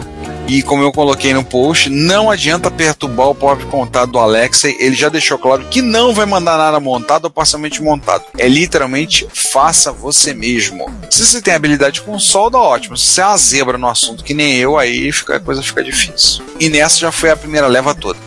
Teve umas pessoas que reclamaram, comentaram no- nos comentários, falaram, podia ter alguém que montasse, tem gente que reclamou. Na verdade, nada, nada impede que você compra, você compre, compra, compre e peça pra alguém montar. Mas, a, a- a- ma- mas quando a gente fala de faça você mesmo, justamente isso, tipo, um usuário com habilidade e com capacidade de ter acesso aos, aos componentes que eu acho que não são tão complicados assim de achar a princípio, né? Pois é. Pode ele mesmo mo- montar né, a, a, a placa e pronto. Aí teve gente dando ideia, ah, a Tecnobyte podia montar, podia fazer, montar e vender aqui, não sei o que, não sei o que. É, eu acho que a Tecno tá mais enrolada com os projetos dela. Assim. E já é coisa suficiente. É, já tô dando a letra. Assim, ela tá mais enrolada com os projetos dela, mais interessada em fechar os projetos dela do que fazer esse tipo de coisa. Mas, assim, já foi a primeiro lote. Não sabemos se o Alex vai fazer um segundo lote. Assim, talvez tenha alguém aí que resolva comprar essa briga para montar isso aí. E normalmente os projetos do Alex estão abertos completamente com os Gerbers, tudo lá no GitHub. Então, depois, não fosse nada impede que alguém chegue e pegue o projeto e eu vou fazer aqui também. É, você precisa, se você quiser realmente fazer um faça você, você pode até mandar fazer a própria placa. É, roteia a placa, manda lá pro Dirt PCBs e pede orçamento. Vai na Dirt PCB, vai na All PCB, sei lá, fa- o- faz a placa com casa, com, com bota o Tony Tem a lá. Osh também, e por aí vai. É, deu. Uma coisa legal dos, do- dos russos, quando estão fazendo coisa para MSX, é que normalmente eles liberam todas as informações para quem quiser fazer a placa. Se você quer a placa, ótimo, a gente manda. A gente libera também. Há pouco tempo, o Alex liberou. Ele estava vendendo uma plaquinha analógica para os Yamaha. Você basicamente a plaquinha, você ia abrir o módulo onde ficava a saída de vídeo dos Yamaha, que é uma, uma dentro da Yamaha uma caixinha metálica, abria, você ia colocar a placa nova, você teria saída esse vídeo, uma saída RCA muito melhor, essa do, do, Z- do Yamaha MSX não é boa, é, dava uma saidinha, uma melhorada ali. Saída de vídeo de áudio? A de vídeo é de áudio, acho que me mexia essa Sim. placa. E eles só fazem isso, né? Quem só faz isso? A Yamaha, áudio. Ah, é verdade. Não, mas a saída de vídeo, particularmente, que é meio ruinzinha, não é grande coisa. E essa plaquinha ele, ia, ele botar um S-vídeo, tudo lá. Mas era o mesmo esquema. Você compra a placa, vem a lista de componentes, você compra a solda e você, o problema é seu. Te vira. Essa placa até eu tive vendo gente que queria comprar no Brasil, a gente estava tentando montar um grupo para comprar. Eu, por exemplo, me interessaria ter duas. Eu tenho dois Yamaha, um, eu tenho um Yamaha Sphere e um Yamaha Sushi, então me interessaria. Mas quando eu cheguei falei com ele, acabou. Tem, mas acabou. Mas se alguém tiver interesse em fazer, nós estamos aí, eu me interesso, tá? Já vou avisando de antemão. Colabora com o tio aí. Tem, pra, tem comprador para duas, tá? Pra botar nos meus Yamaha. É, mas tem que cobrar 12 euros também. Não, era um pouco mais barato que ele tava fazendo. Pra Essa- mais barato que 12 euros. Era um pouco mais barato, não era 12 euros, não. Bem, com isso fechamos? Não, não, temos que comentar os comentários. Ah, sim. Temos que comentar os comentários. Bom, Vou começar os comentários do episódio 74. É, o Patife, parte A. Da parte A, primeiro comentário do Fernando Boalho, comenta, muito bom episódio. Eu imagino os ativos do tipo Bill Gates sem dinheiro para comprar os 2 e passar pra IBM, o que ele faria? Ou então é ter da Activision ser um sucesso e não um fracasso. Nossa. Nossa, hein? Imagina o, o, o ET ser um sucesso. Esse, esse é muito improvável. Esse é um, esse, esse é um, esse é um ponto, é um ponto, é um ponto de. É, que tem que focar, torcer o espaço-tempo assim de uma maneira que tá difícil. É. Como, é que, como é que a gente fala, como é que se fala no Doctor Who? Existem pontos no, no, no, no espaço-tempo que são imutáveis. Eu não lembro o termo exatamente, mas aquilo tem que acontecer. Então, o ET a gente entende como que tem que acontecer. O ET tinha que ser a porcaria que era. O, o Bill Gates sempre comprou a fonte do DOI, né? A Microsoft ela ofereceu para um cara da, da, Como é que é o nome da empresa? O Seattle. Patterson da, da Seattle. É, o cara também podia estar num péssimo dia e falar que não vou vender. Aí o que o, o, o Bill Gates teria que fazer é botar mais dinheiro. O maior problema seria para o Bill a, o Gary Kindle resolver ouvir com mais carinho e atenção a IBM. E aí o PC né, poderia, ou, vir, poderia vir com CPM. É, é, ou então provavelmente né, tipo, o, né, o Gary Kindle chegar à conclusão de que valeria a pena baixar a cabeça para IBM. É. Né, porque, assim, eu tenho essa impressão de, no, de que no final das contas essa história do, do, do Gary Kildall ter viajado no, no dia do. Não, eu, eu, eu acho que é viajou, muito. Ele viajou, assim, ele viajou, realmente, ele tava é. voando. Era, era, era, era, era, o dia que ele combinava lá, eu vou desaparecer. Minha esposa tem total autonomia. Os caras da IBM chegaram, ela ligou para ele, ele falou vê o que você dá pra fazer, mas ele, eles, eles se reuniram com a IBM, ele não mandou a IBM pastar. Quem contou a história de que mandou a IBM pastar foi o próprio Bill. Porque acho que talvez o Bill já, já tivesse assim com essa coisa, o, o Gary não vai querer papo com a IBM. Então eu já fico aqui com o meu plano B engatilhado. E efetivamente não rolou. Assim, mas, mas, mas, mas talvez um motivo seja tipo, né, se tivessem chegado a algum a um bom termo, né? É, é Digital Research e IBM. Aí sim. Mas a enfim. Microsoft estaria na roça. Hum. Mas enfim, né? Esse, né? Ainda no, no, no desse caso, então bola pra frente. Vambora. Gessel deu um comentário. Mestre Gessel. E o Gessel nos disse assim: apesar de ter, tido a, ter sido a ideia do Chuck Peddle apesar de apresentar o Jobs e o Wozniak para o Jack Tramiel, ele mesmo resolveu que um computador colorido ficaria caro demais. Isso pro Jack queria conseguir fazer algo melhor. Uma coisa que eu não sabia, ele contou que o Voz chegou a projetar um processador de 16 bits, o Switch 16, e implementou um emulador meio toscão para na ROM do Apple II. Eu, pelo que eu vi na Wikipedia, rodava um décimo da velocidade do no 6502. Uma versão do 6502 modificada para executar errado essas instruções teria sido bem interessante. Infelizmente, o limite de endereçamento continuaria em 64K. Note que a HP já fazia computadores pessoais com BASIC desde 1972. E aí ele lembra a série do HP 9800 que era aquela, aqueles caixotões. O, o, próprio, o próprio Oz ele comenta quando ele desenhou o Basic do Apple I, ele achava que todo Basic era daquele jeito, do jeito que a HP fazia. Ele não sabia que existiam outros Basics. Ele diz assim: é, eles foram a inspiração do Oz para o Apple I. Ah, não sabia, interessante. Ele pediu para ser transferido para o grupo que desenvolvia esse tipo de produto, mas não foi atendido. Quando ele saiu, foi para a Apple e deu o que deu. A HP montou um grupo de trabalho para criar o HP 85, que era a resposta deles ao TRS-80, ao PET e ao Apple II. Sim, o projeto que quando o troço estava todo especificado, pronto para produção, chegou um, um executivo da, da HP e falou: Olha, podemos colocar porta para ligar a impressora das impressoras de que a gente já vende para as calculadoras. Quero voltar todo o projeto. Nossa. Foram dois anos para fazer dois anos para fazer o HP 85. E aí na parte B temos apenas um comentário, um comentário bem prolixo do nosso amigo Sérgio Vladivostok, dizendo: Muito bom episódio, mais uma salada de fruta tecnológica. E temos um comentário em Retro Hits. Do Rodio 9, não, desculpa. É, do Rodio 9 e do Tico Não, o Rodio 9 é o episódio, não do não o comentador. É. O episódio Retro Hits número 151, 512 KB do Rodio 9 do Tico né? Dois pioneiros de música eletrônica na Rússia que compuseram os o disco 512 KB que eles liberaram em 1987 foi composto com auxílio de um MSX2 da Yamaha. É o cara do Major Pistoletov? Não sei. Eu acho que é. E aí o Jaime comentou: nem sei como leigo na música eletrônica seria épico de minha parte externar minha opinião sobre a qualidade artística desse trabalho, mas lá vai. Ah, cara, É, hoje em dia, na sociedade que vivemos, todo mundo dá opinião sobre tudo, então fique à vontade. A gente é pitaqueiro pra caramba aqui mesmo. A primeira impressão que tive foi de uma alternância de partes instrumentais bastante interessantes com partes vocais de gosto muito duvidoso aos ouvidos ocidentais mas que talvez desperte a memória afetiva de quem viveu e ou dos saudosistas dos coros militares da antiga União das Repúblicas Socialistas Soviéticas. Não fica claro se a participação da MSX se deu somente como controlador MIDI do teclado Yamaha, ainda assim algum software MSX de arranjos musicais pode ser fundamental no arranjo musical da obra, ou se também estão presentes sons nativos do hardware MSX, como PSG, FM, SCC, etc. SCC muito provavelmente não, FM eu acho difícil que tenha. Ou aqueles FM que a Yamaha colocava nos YS para papá.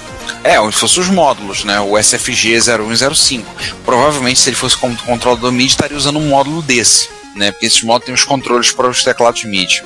Em todo caso, acho que a possibilidade de conhecer essa obra é algo bastante interessante a todos os entusiastas do MSX, quer seja pelo fator curiosidade, por toda a memória afetiva evocada, ou simplesmente pelo prazer auditivo proporcionado, ou talvez nem tanto, desta audição. Tá, eu vou só dar o um comentário aqui final, tá? O Andrei Rodionov, ele era o cara por trás da, da Crazy Soft, ele é autor do autor do Major Pistoletov e com a sua divertidíssima tarja no começo da no começo dos jogos que dizia por ordem do Ministério da Cultura da União Soviética.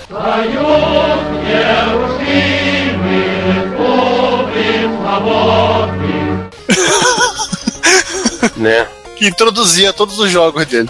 Ele traz uma ordem de por encomenda, por encomenda do Ministério da Cultura da União Soviética e outros por encomenda do Ministério da Defesa da União Soviética. Aliás, Não, alguém fã. sofreu bullying no, no, no Repórter Retro 25. Quem sofreu bullying? Você? Eu? É, com o Joystick Pinheiro. Ah, tá.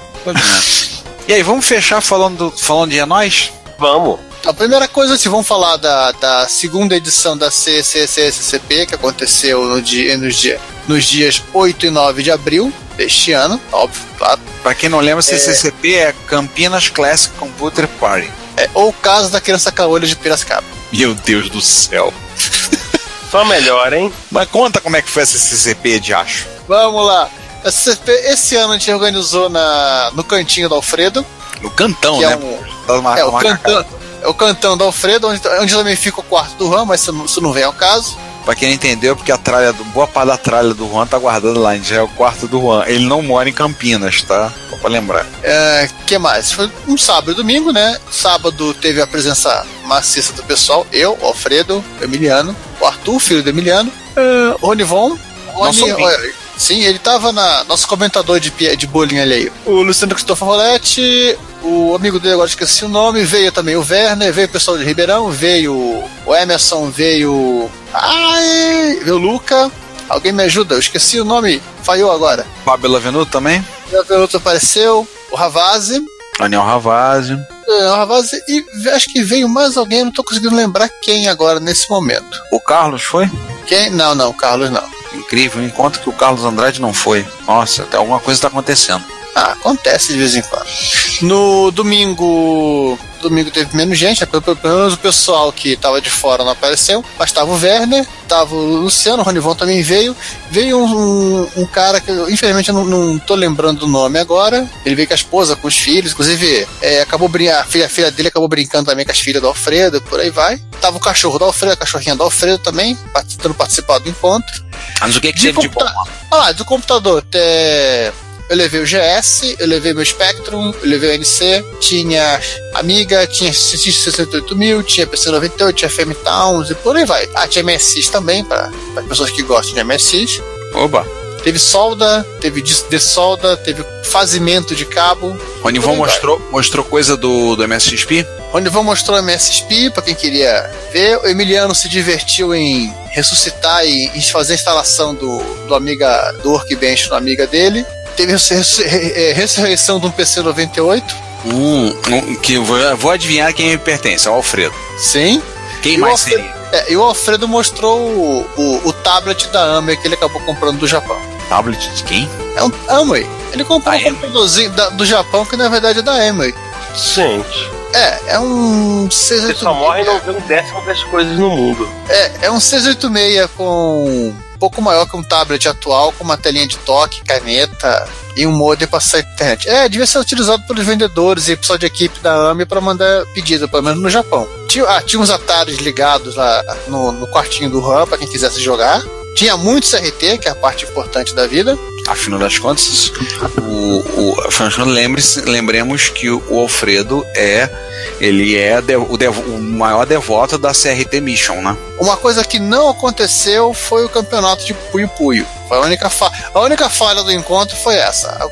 E a nossa hora do almoço foi num simpático restaurante que come qualquer coisa e que também era bem no estilão do, do Asterix, que você poderia, naquele restaurante, comprar um porco assado e sair, com ele nas costas. Foi divertido. Foi. Já tem alguma previsão para fazer a terceira? A terceira deve acontecer em abril do ano que vem, a princípio. Temos só que reservar, pegar o quanto antes o horário para ninguém pegar junto. E aproveitar e falar do encontro também, né? Encontro, já que estamos falando de encontros que ocorrem uma vez por ano, lembrar que nos próximos, no próximo dia 16 e 17 de junho vai estar acontecendo, estará acontecendo a Retro Rio 2017, que é um encontro organizado por essa, por essa quadrilha vocês ouvem por esses maus elementos. Vai acontecer no Centro, no centro Municipal de Arte Caluche Gulbenkian, na rua Benedito Hipólito, número 125, na Praça 11. Que também é um, um ajuntador de coisas. Quem? O Caluche? É, ele colecionava arte. Ah, tá. Mas sim, mas ele, ele, ele, ele era, era estilo meio Juan, sabe? Ele colecionava de vários estilos, várias épocas. É... Quase um acumulador, né? Quase um acumulador. Eu mandei para vocês um, a, o texto dele quando ele doou pro governo português a coleção dele. Acho que eu vi. Então. eu vi o texto.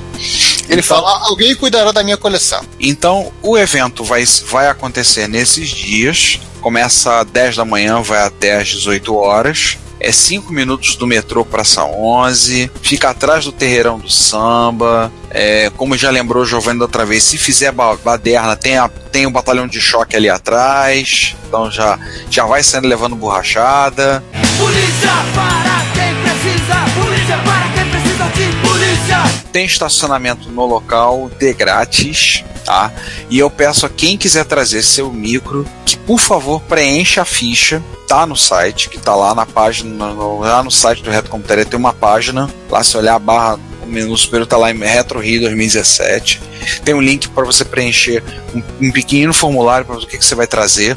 Para a gente ter uma noção e também para a gente tentar equilibrar, para termos o maior número de máquinas, a maior diversidade possível, tá? Então, não deixe de ir, aproveita. Se você não é do Rio de Janeiro, vai ser no feriado de Corpus Christi. Se você não é do Rio de Janeiro, tá em dúvida para ir, vai muito, vai ser muito apertado. Não, você tem, vem na quinta, você vai ter a quinta-feira toda para você, viu? Encontra sexta e sábado e domingo para você poder ir embora. É, dar para ver a pé. E tem hotel pra caramba. No, nas redondezas tem hotel. Por conta do metrô, tem a facilidade, você pode ter hotel no, no Shopping Nova América, hoje em dia tem rede, tem hotéis da rede Ibis, então fica perto. Se você é, quiser, tem, tem um hotel próximo. Tem um Ibis próximo, que é na, na própria. Na, na Praça Tiradentes. Na Praça Tiradentes. Mas se preferir, por exemplo, ah, não, mas eu quero pegar. Se a pessoa resolver pegar pegar o Ibis do Nova América, você pega o metrô, linha 2, desce, como é final de semana, desce no Estácio, e do Estácio você pega, anda mais uma estação, que é Praça 11. Gente, Praça 11. gente, anda mais uma estação, é dentro do metrô, não saiam da, da estação e vai andando pelo trilho, por favor. É, você vai pegar mais uma estação de metrô, na linha 1, Praça 11, desceu 5 minutos a pé, você tá no local. Então assim, fica o convite mais uma vez que vocês venham, participem, prestigiem o encontro, estejam presentes. A gente vai levar vamos levar algumas das nossas, das nossas, nossas máquinas de fazer doido favoritas. É claro que eu vou levar um MSX, tá? É, se bem que eu tenho um CP500 aqui em casa, acho que eu vou levar ele. O levar só se mostrar, né? O, então a gente vai levar, a gente já está vendo o que, que a gente vai levar em termos de micro, a gente quer ter a maior diversidade possível no encontro, então participem, prestigiem, contamos com vocês participando, vindo, curtindo, batendo papo comprando material do grupo MST Rio, material que vai ter lá à venda, tá? Que isso também ajuda, esse que vocês compram é o que ajuda a custear trabalho como do Reto, o site, o Reto Computaria, é o que custeia os gastos que a gente tem para fazer a Retro Rio e as MST Rio. Então, enche o tanque da Lamborghini, que mais? A gente vai poder comprar o nosso barquinho, nosso barquinho de pesca. Ah, vamos comprar um iate e chamar de Adoráveis Gauleses. Eu preferi Em homenagem irre- à comunidade MSX. eu preferi os irredutíveis gauleses, mas tudo bem. Ah, pode ser irredutíveis também. Então, mais uma vez fica o convite da Retro Rio. Então, por favor, contamos com vocês. Esperamos vê-los nesses dois dias que vão ser, tenho certeza, que serão muito divertidos. E chega, né? Mas chega, Acabou. Tá chato já. A gente é chato, né? A gente é meio chato mesmo. Então a gente se despede-se. Espero que o pessoal tenha, tenha curtido o episódio de Banco de Dados. Eu não vou repetir a mesma piada idiota de novo. Baixem o episódio de novo e, e, e a ouçam. E até semana que vem, achou? Bom, o que importa é, se- é, semana que vem, sei lá, vai ter um episódio novo e a gente se encontra. Bom dia, boa tarde, boa noite, tchau. Gente, é isso aí. Por hoje é só. A gente se vê na próxima semana. Abraço. Tchau. Se você quiser enviar um comentário, crítico, construtivo, elogio ou contribuir com as erratas desse episódio, não hesite. Faça! Nosso Twitter é retrocomputaria, nosso e-mail é retrocomputaria.gmail.com e nossa fanpage é facebook.com retrocomputaria. Ou deixe seu comentário no post desse episódio em www.retrocomputaria.com.br. Como sempre dizemos, seu comentário é nosso salário. Muito obrigado e até o próximo podcast.